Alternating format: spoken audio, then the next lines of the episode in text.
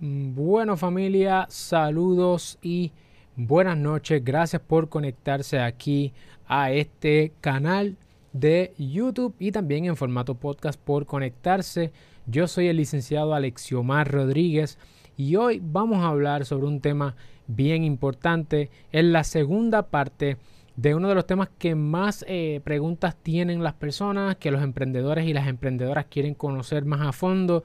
Eh, surgen preguntas no solamente en la creación de estas entidades, sino también surgen preguntas en la administración y hasta cuando vayan a terminar con la relación de las LLC, pues también surgen muchas, muchas preguntas. Así que como hay tantas preguntas, en este episodio vamos a hablar sobre las LLC y vamos a entrar no solamente a hacer un resumen de lo que ya hemos hablado, sino también que vamos a entrar en unas cositas un poquito más eh, técnicas y más delicadas que en ocasiones pasamos desapercibidos y por lo tanto nos ponemos en riesgo de develar el, el, el velo corporativo o de que nos descorran el velo corporativo dentro de un posible pleito. Si es la primera vez que nos conocemos, como te mencioné, yo soy el licenciado Alexiomar Rodríguez, fundador de Cirlo, y mi misión es ayudarte a establecer, crecer y proteger tu negocio. Por eso, en este canal creamos contenido semanal sobre propiedad intelectual, empresarismo y la industria de entretenimiento también creamos a propósito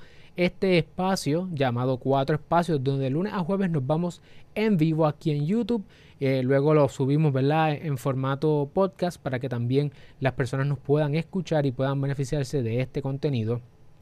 cada día tocamos temas distintos o venimos desde coordenadas distintas y hoy jueves ah, vamos a hablar, jueves de juntilla, vamos a hablar sobre las LLC. Si todavía no hemos conectado en las redes sociales, te invito a que conectemos. Estamos mi equipo y yo estamos en Instagram, Facebook, en tu plataforma favorita, si lo o puedes conectar conmigo directamente a Alexiomar Rodríguez. También te hace, ¿verdad? Tengo que decirte que aunque estamos hablando aquí de mucha información legal, esta información es solamente para propósitos educativos e informativos solamente y que antes de tú actuar sobre lo que nosotros estamos diciendo o utilizándolo como base, debes consultar con tu abogado, tu abogada favorito. Ciertamente nosotros podemos ayudarte, pero tienes siempre para escoger. Así que Vamos a comenzar con el tema de hoy. Eh, si estás motivada, si estás motivado por comenzar, por aprender más sobre la LLC, quizás quieres conocer si te conviene eh, crearla y estás evaluando la viabilidad de la LLC o a lo mejor estás ya en el proceso de que la creaste pero no sabes qué más hacer, solamente fuiste al Departamento de Estado a crearla,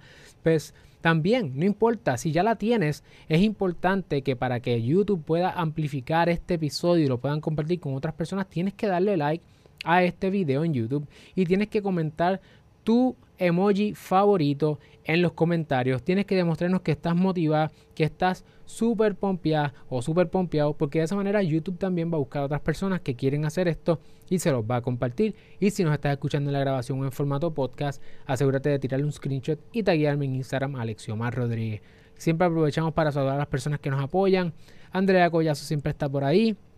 Eh, Marian Vélez, muchas gracias. Buenas noches, Marian. Y Víctor Manuel, gracias por el apoyo. Así que si están motivados, si están motivadas, vamos a comenzar.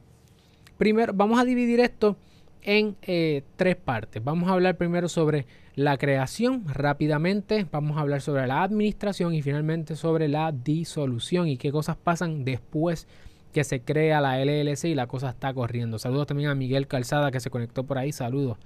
Bueno, y José Cruz Serrano. Este tema, yo les digo, este tema de la LLC es un tema que a muchas personas le interesan. Ahí está Jairwin también, porque esto es un tema bien importante. Eva Rosa, saludos. José Cruz, saludos.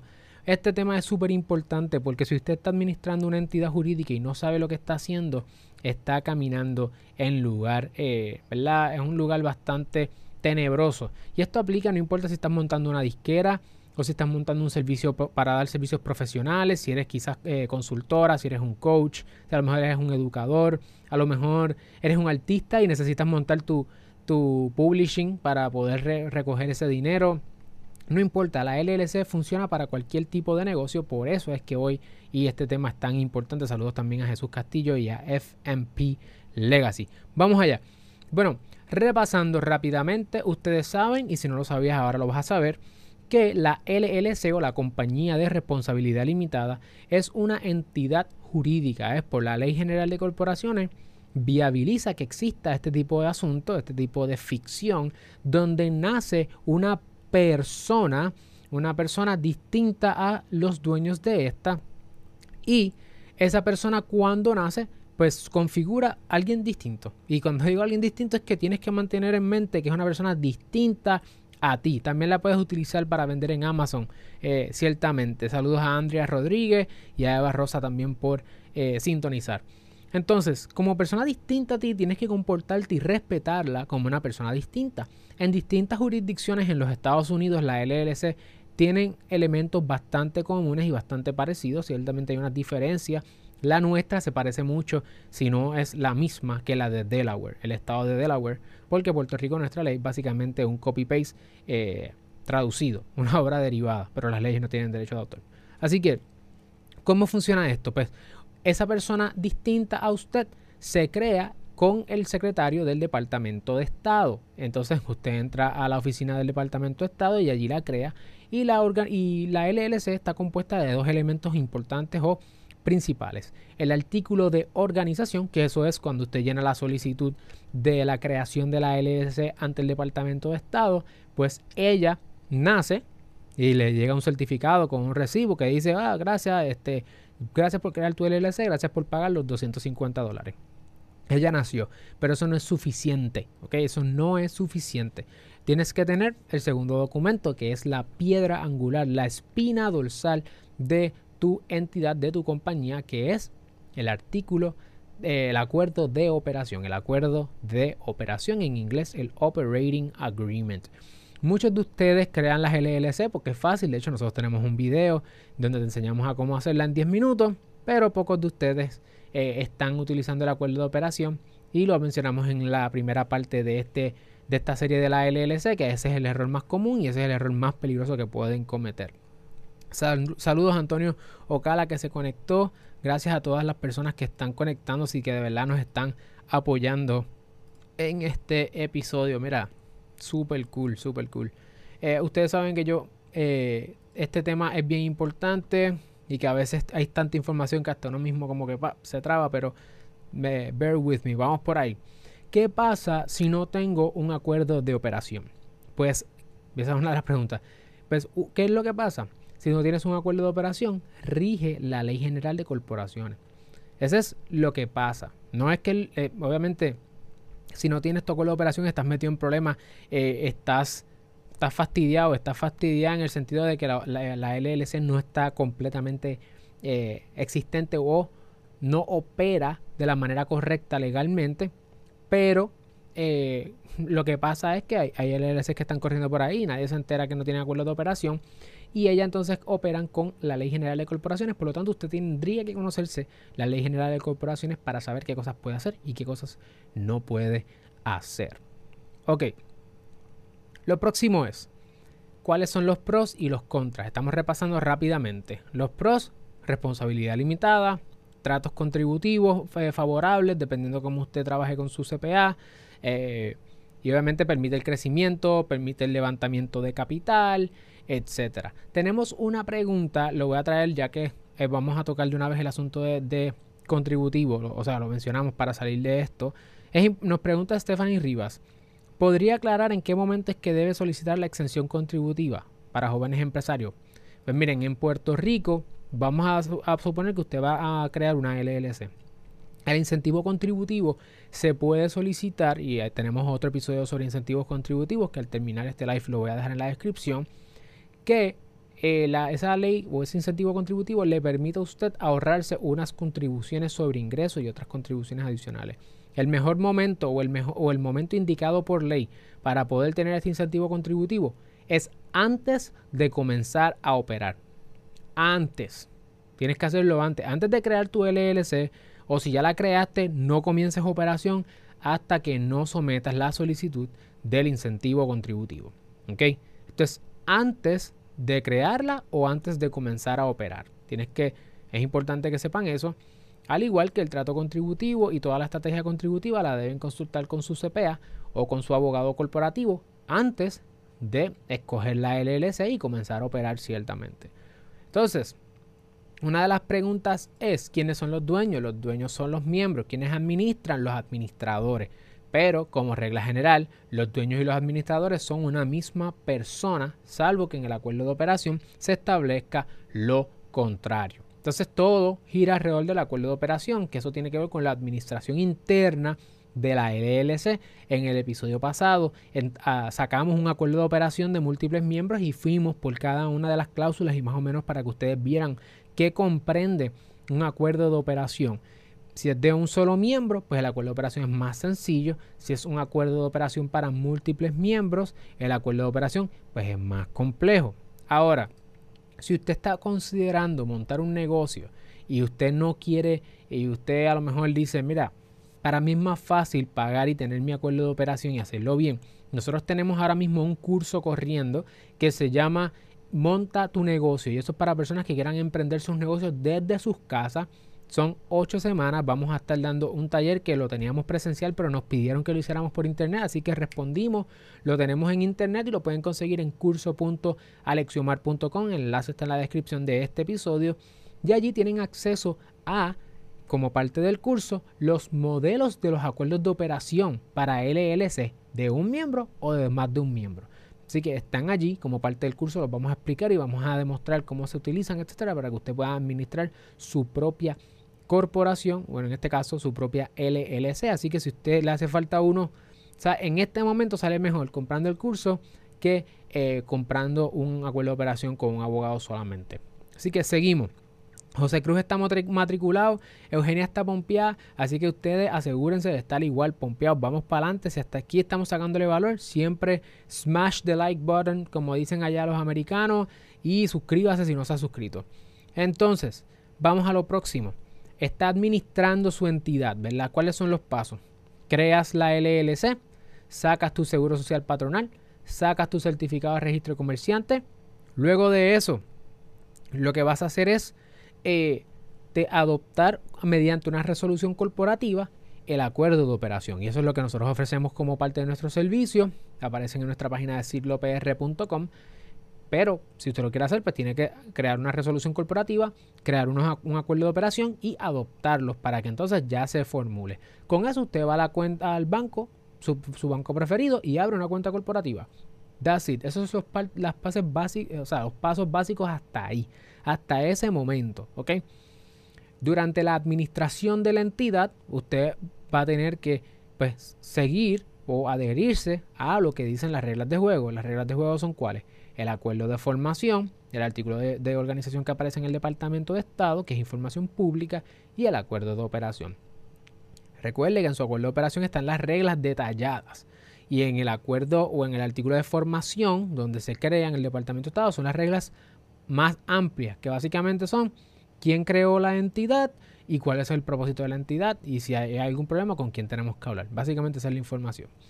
En ese acuerdo de operación usted va a querer asegurarse de quiénes son, cómo funciona el derecho al voto, cómo funcionan las reuniones, qué pasa si, eh, si las personas, eh, si tienes más de una persona administrando la entidad, si tienen algún problema. Como regla general, pues la votación es quien más tenga poder adquisitivo, más poder de voto tiene, es decir, el interés propietario. Eso es lo que queremos hablar. En otras palabras, si somos dos personas, muchas veces somos dueños 50-50, pero no necesariamente. Y dependiendo del interés propietario que cada uno tenga, si yo soy dueño 60 y tú 40 de la entidad, mi voto es más fuerte que el tuyo, 60%, ¿verdad? Así que es importante que usted tenga eso eh, en, cuenta a la hora de crear su acuerdo de operación, porque eso va a afectar toda la administración de la entidad, como pueden ir a repasar cuando terminemos allí el acuerdo de operación y el ejemplo que damos allá. Ahora, eh, ¿qué es lo próximo?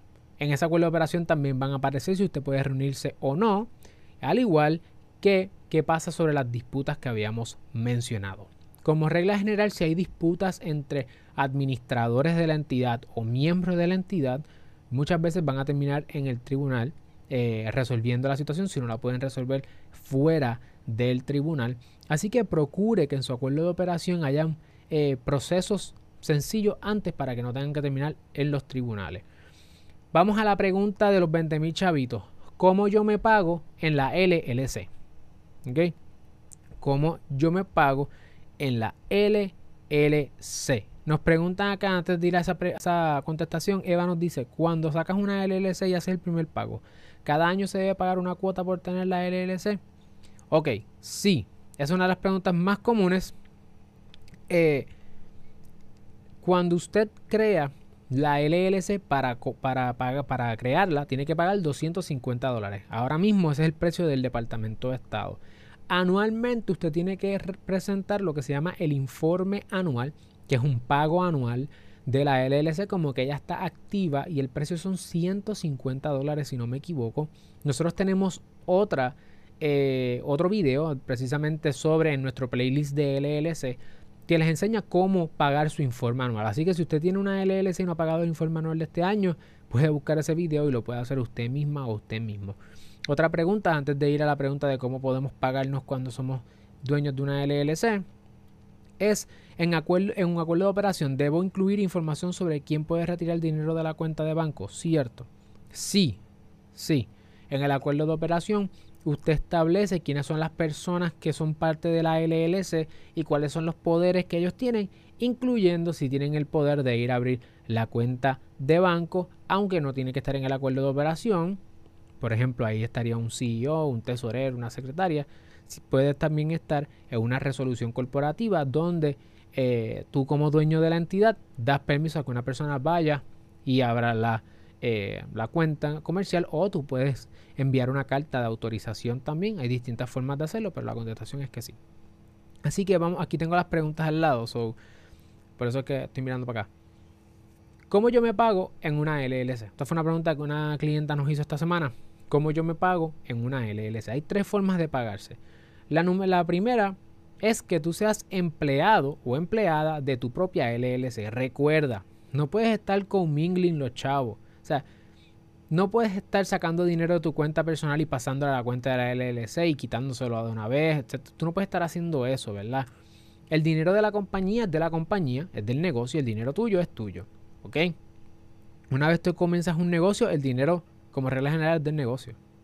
Es importante que sepas eso y que tengas eso claro, porque si no haces eso, empieza a tener problemas con la administración de tu entidad y cuando llegue el momento de pagar contribuciones, también se presenta ese problema. Entonces, tú puedes ser empleado o empleada de la entidad y en ese caso, pues tú eres empleado como tradicionalmente se conoce un empleado, ¿ok? La entonces tú te asignas un salario. Eh, tú te asignas un salario razonable, eso lo debes hablar con tu contador, contadora o CPA que te ayuda a establecer cuál es tu salario como empleado de la entidad y el negocio te paga a ti como empleado del negocio. ¿Ok? Número uno. Segunda opción, tú puedes ser contratista independiente de tu propia entidad. Tu entidad pudiera tener contigo un contrato de un acuerdo de contratista independiente y tú le rindes servicio a tu entidad o a tu negocio. Eso se pudiera hacer también en teoría o sea, se puede hacer. Y número tres, bueno, y en ese caso, de hecho, en ese caso, pues por unidad de trabajo, tú le facturas al negocio y el negocio te paga a ti. ¿ok? Por ejemplo, le metí tantas horas, este es mi rate, le pasas la factura al negocio, el negocio te paga a ti. Y tú eres un DBA, ¿verdad? Tú eres un freelancer, un contratista y tu negocio te paga a ti. Esa es otra forma. Y la tercera forma es tú como miembro que tú goces de las distribuciones del negocio. Esas distribuciones deben estar claras en la resolución corporativa, en, el acuerdo de operación. Tú puedes establecer un acuerdo de operación que tú vas a retirar o a distribuirte dinero. ¿Y qué es eso? ¿Qué es eso de distribución, Alexiomar? Pues mira, tu negocio hace una cantidad de dinero, ¿verdad? Aquí está el dinero que hizo tu negocio. Este es el dinero, este bolígrafo azul. Y el dinero que hace tu negocio es un dinero bruto, ¿verdad? No es que el dinero no sepa caminar, no sepa hablar, no es una persona bruta, sino que, ¿qué pasa? ¿verdad? Es un chiste charro, perdón. Eh, el dinero es el dinero bruto, están los gastos, y entonces el dinero bruto pasa por los gastos, y cuando pasa por los gastos sale el dinero neto. ¿Ok? Ese dinero neto, tú no puedes simplemente sangrar, que es el término. Sangrar es eh, quitarle su dinero, ¿verdad? de manera que se lo extraigas y ella no pueda operar. Si tú le sacas dinero a tu entidad de ese neto y tú dices, yo soy dueño, so, después que yo pago mis deudas, o sea, después que yo pago mis gastos, todo el dinero es mío. No, eso se llama sangrarlo. Si tú sangras el negocio y el negocio se queda sin chavo, eso es una distribución ilegal, según la Ley General de Corporaciones. Si el negocio no puede operar y tú le estás sacando ese dinero, eso es una distribución ilegal. Tú tienes que establecer con tu contador, tu contadora CPA, cuál es la cantidad que tú puedes extraer. Entonces, es importante que sepas que eh, primero que eso tiene que tener, eso tiene que ver con tu modelo de negocio y cuánto dinero tú haces. Eso es lo primero. Lo segundo es que tú puedes establecer lo que se llama el trato conducto. Esto es tratamiento conducto desde el punto de vista contributivo. Yo voy a traer aquí a Giancarlo Esquilín eventualmente para que nos explique esto súper bien. Pero básicamente es como funciona lo siguiente. Recuerda que el negocio es una persona distinta a ti. Y como persona distinta, las reglas generales que ella tributa por su dinero. Significa ingreso bruto, gastos, lo pasas por el filtro y cuando pasa por el frito es el frito. El filtro, ese dinero neto que queda, vamos a utilizar otra cosa. Ese dinero neto que queda, que es este celular aquí, esto tributa al final del año, ¿ok? Esa es la regla general. Esto es bien básico. Esto es Taxes 101. O sea, no me citan en ningún lado. Aquí está. Ahora, ¿qué pasa? Ahí tributa, si le toca tributar, ¿verdad? al año. Ahora, próximo, y voy con calma porque esto hay que pensarlo. Próximo es que tú puedes decir, si tú como dueño, o sea, tributa ese neto, ¿verdad? Ese celular. Si tú como dueño te, le vas a sacar dinero y tú vas a distribuirte de ese dinero total una cantidad, tributa también. Esa es la regla general y eso es lo que se llama la doble tributación. No solamente tributa el neto, sino que si tú te vas a llevar del neto una porción para ti como su dueño, para distribuirte, también te coge el Estado y te mete otro tax. ¿Ok? La excepción a eso es que tú, que tú escojas un tratamiento de entidad conducto. se puede hacer, aparece en la resolución, eso aparece muchas veces en el acuerdo de operación y entiendo que se puede solicitar cada año, ¿ok? Antes de pagar eh, la contribución sobre ingreso. Eh, tu CPA te puede orientar mejor sobre eso. La diferencia es que, nuevamente, ejemplo, dinero, ingreso bruto, gastos, pasa, se filtra y tienes el ingreso neto. Y ese ingreso neto es como si fuera para propósitos contributivos. Si tú te pasaras dinero de ahí para ti, no pagas taxes. Esa es la regla general, bien sencillo, ¿ok? Consulta con tu CPA y con tu contadora o contador. Esa es la distribución. Lo que pasa es que tú tienes que estar bien claro, bien clara de conocer los números de tu negocio, que no estés extrayéndole dinero y lo dejes sin chavo y no pueda operar. ¿okay? Esas son las tres formas, como empleado, como contratista o como hacerte distribuciones. La cantidad de distribuciones que te puedes hacer al año van a depender del dinero que tiene el negocio y de lo que establezca tu acuerdo de operación. Entonces, si ya hablamos del pago anual, la LLC paga, hace un pago anual de 150 dólares ante el Departamento de Estado y en ese caso el departamento, nosotros tenemos el video para hacer eso. Déjame coger esta pregunta acá. Jesús Castillo dice, si queremos tomar nuestra parte de las ganancias, ¿hay que hacer una resolución corporativa o solo hay que hacer una resolución cuando la cantidad excede el salario estipulado por los dueños? Depende de lo que diga el acuerdo de operación. Como regla general, si vas a estar haciendo eh, mi recomendación general es que si vas a estar extrayéndole dinero al negocio, lo pongas por una resolución corporativa.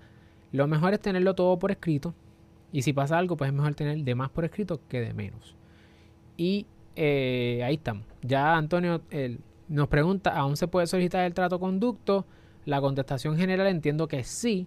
Asegúrate con tu CPA de que dependiendo de dónde esté tu entidad, si ya lleva tiempo o no, pues hay unos términos que deben considerar. Ok, vamos entonces a los últimos dos temas. Disolución eh, y conversión. Bueno, vamos a hablar de tres temas finales. Disolución, conversión y eh, compraventa de una entidad.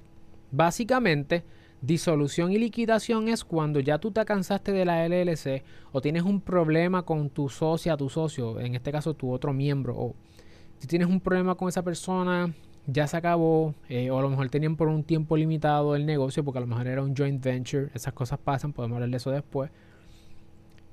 ustedes quieren liquidar la entidad y que se acabe. Pues tienen que hacer una resolución que diga, mira, vamos a cerrar esto, número uno, y número dos, tienen que entonces establecer un plan de disolución donde digan cuáles son los pasos, quién se encarga de qué, quién paga qué cosas, hasta qué fecha tienen, etcétera. Como regla general, eso tiene que estar en un acuerdo de operación bien hecho. Si no están en el acuerdo de operación, tienen que seguir la regla general de la Ley General de Corporaciones, que es lo que les he mencionado. Cuando no hay un acuerdo de operación, tienen que seguir a la Ley General de Corporaciones. Lo que pasa es que es un documento gigante y pues para eso están los abogados corporativos, ¿verdad? Se, se hace la disolución de la entidad y lo que se y básicamente es que ella se muere. Primero tienes que pagarle a la gente que te, que te debe, o sea, que tú le debes chavo a ellos, que son tus acreedores. Después que tú le pagues a tus acreedores, entonces se pueden dividir los chavos en dos pasos más. No voy a entrar en, los mega detalles, pero entonces que ustedes como dueños, miembros, se distribuyen eh, los activos que queden pendientes, al igual que los pasivos. Primero le pagas a la gente y después ustedes se quedan con los chavos. Ese es un acuerdo de disolución y liquidación. Solo las LLC se cierran, pero no es simplemente ir al departamento de Estado. Hay unos pasos antes. Así que si estás pensando eh, disolver o liquidar tu entidad, asegúrate de llamar a un abogado, una abogada. Nosotros obviamente hacemos este trabajo. Número dos de los próximos temas para terminar es la conversión. La pregunta que nos han hecho es si yo tengo una corporación o una PSC o una sociedad, ¿yo puedo convertirme a una LLC? La contestación es que sí, lo puedes hacer. La junta de directores de la corporación, digamos de una PSC, que es una corporación de servicios profesionales, o una corporación tradicional, la junta de directores de ella tiene que aprobar y someter para la consideración de los accionistas el cambio de estructura. En la corporación, los accionistas y la junta de directores son cosas distintas, eh, análogos a lo que sería el miembro y el administrador. Entonces, la junta de directores dice, vamos a, vamos a convertirnos y, le dice a, los dueños, mira, queremos convertirnos. Eso es lo que se llama una resolución de la junta de directores. Luego, los dueños, los accionistas de la corporación o de la PSC, la Corporación de Servicios Profesionales, tienen que aprobar el cambio. Usualmente es por unanimidad, tienen que todos decir que sí. Esa es como regla general. Hay que ver los estatutos de la corporación y ellos hacen una resolución de accionista. Luego de eso, deben aprobar el acuerdo de conversión. Se hace la conversión y se paga en el Departamento de Estado el, el certificado de conversión que es como crear, eh, básicamente creo que son 25 dólares, el pago del certificado de conversión. Así que básicamente convertir los estatutos en, uno, en un acuerdo de operación y que los que la administran y los dueños aprueben. Esa es la conversión en bien sencillo. Ahora, después de que tú cambias de PSC a LLC o de Inc. a LLC, tú tienes que hacer un cambio en todos los documentos porque te cambiaste el apellido. Habíamos mencionado en el episodio pasado de LLC que cuando si yo me llamo Alexiomar Rodríguez, Rodríguez es mi apellido. Pues si yo me llamo Alexiomar LLC, LLC es mi apellido y si mi apellido cambia, tengo que cambiarlo en todos lados, ¿ok? Es importante que tengan eso claro. Entonces, por ejemplo, cuenta de, cuenta de banco, algunos papeleos de, de permisos, trámites, etc. Ahora, la última pregunta común o ya yendo desde que nace hasta que ella termina, es, tú puedes eh, decidir disolver o liquidar una entidad, ¿verdad? Y ya se muere, se acabó ya. Las responsabilidades siguen, pero no vamos a entrar en eso porque son unos mega detalles ahí. También tú puedes, si tienes una Inc. o una Corp o una PSC, convertirte a LLC. Y por último, tú también pudieras comprar o vender una LLC, un negocio.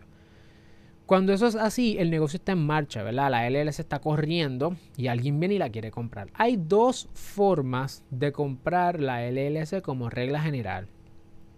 Número uno, está lo que se le llama la compraventa de activos. Y esto es un curso en la Escuela de Derecho que se llama Mergers and Acquisitions. Es un curso eh, Deep Corporate.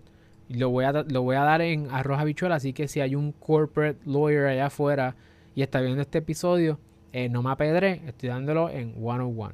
Es más complejo que esto, pero mira lo que básicamente es. Una compra-venta de activos.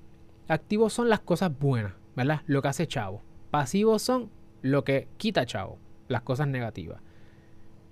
Cuando usted compra activos, usted le está diciendo a la LLC, recuerde, son dos personas, tú le dices, mira LLC, a mí no me interesa llevarme tus deudas ni tus obligaciones, a mí no me interesa eso. Yo quiero llevarme lo que hace Chavo. Eso es lo que tú le estás diciendo, dame lo que hace Chavo, lo bueno. Ella se vira y te dice, yo te puedo vender lo, lo bueno mío y me tienes que pagar por los activos. Entonces tú lo que haces es que compras activos. Tú seleccionas qué tipo de activos tú vas a comprar. Por ejemplo, quiero comprarte eh, ese contrato que tú tienes con ese suplidor o con ese distribuidor. Imagínate que sea una distribución exclusiva. Pues tú quisieras ese contrato, ¿verdad? Obviamente hay que ver el contrato si se puede. Ahí se abre lo que se llama el due diligence. Y en el mundo corporativo, cuando se van a dar estas transacciones, como son transacciones grandes, hay que hacer una debida diligencia. Tienes que buscar abogados. Nosotros hemos trabajado due diligence de corporaciones en marcha, particularmente la parte de propiedad intelectual. Hemos entrado como parte del equipo y hemos hecho el análisis de la propiedad intelectual y del due diligence del IP. Entonces, y después vamos a hablar de qué es lo que hace un abogado de IP. Vamos a darles un poquito más de, de sabor y de sazón a qué es lo que nosotros hacemos en el día a día y cómo se ve esto. Nosotros lo que hacemos es entonces verificar que los activos estén limpios, que en efecto hagan chavo, ¿verdad? Dentro de todo. Por lo tanto, hay que establecer unos acuerdos de confidencialidad, de intención, de que si yo le hago una oferta, él no se vaya por ahí corriendo y le diga, mira, me están ofreciendo tanto por este, por este activo, ¿cuánto tú me das? Se establecen unos boundaries para que se pueda dar esa transacción. Si tú quieres vender activos, lo puedes hacer. O si quieres comprar el activo a una LLC, lo puedes hacer. Eso es lo que se llama la compraventa de activos y hay que hacer negociaciones, acuerdo de confidencialidad, letter of intent, los análisis de los contratos, análisis de propiedad intelectual, etc. Hay que ver qué específicamente tú quieres comprar y que en efecto lo que se ve, o sea, lo que, ¿verdad? Si, si brilla, que en efecto sea oro, ¿verdad? Eso es básicamente lo que se está buscando. Y número dos, la otra forma de hacerlo es comprarla desde arriba. Comprarla desde arriba o venderla desde arriba es vender el interés propietario. Entonces, ¿qué es eso? Pues tú ser el nuevo miembro de la LLC. Para tú poder hacer eso, para tú poder convertirte en el nuevo miembro de una LLC, hay que ver el acuerdo de operación de ella. En tu caso, si tú eres quien está vendiendo, hay que ver tu acuerdo de operación y qué establece sobre la venta o la transferencia del interés propietario. ¿Ok? En ese caso, muchos acuerdos de operación establecen unas reglas de juego para que cuando tú vayas a comprar o tú vayas a vender, pues no sea tan fácil, ¿ok? Y eso tienes que estar consciente porque a la hora de negociar con los otros miembros, o si tú vas a comprar una LLC y tienes más de un miembro, no, a lo mejor no todo el mundo quiere que tú los compres. Y se levantan unas protecciones y unas cosas más complicadas. Pero básicamente, si no hay problema, digamos que todo el mundo quiere vender y todo el mundo quiere comprar, pues se vende el interés propietario. Entonces, ellos se salen como los miembros y ustedes entran como los nuevos miembros. Y como nuevo miembro, sabes que si tú tienes una disputa con empleados en la corporación, en la entidad, en la LLC, tú eres el nuevo dueño, ahora tú tienes que pelear con eso. ¿Ok?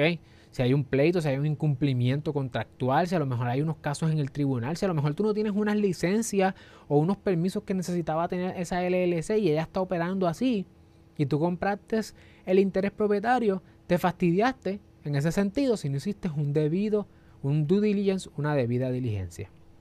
Entonces ya no estás comprando activos específicamente, sino que estás comprando todo el negocio, con lo bueno y con lo malo. Esa es la forma general eh, de cómo es que funciona esto.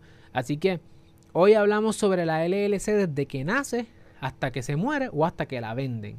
Y es importante que como viste tengas un buen acuerdo de operación porque el acuerdo de operación establece las reglas de juego, el 1, 2, 3, en todos estos escenarios y un acuerdo de operación bien hecho va a tener como parte de sus artículos y sus cláusulas todo este escenario dentro del acuerdo de operación. Así que hoy tenemos la segunda parte de la LLC, las preguntas más comunes. Si aún tienen preguntas específicas y quisieran conocer más sobre ciertos temas, no duden en contactarnos, de dejarnos las preguntas en los comentarios si estás en YouTube, si estás en, en, en podcast, nos tiras por, por Instagram también.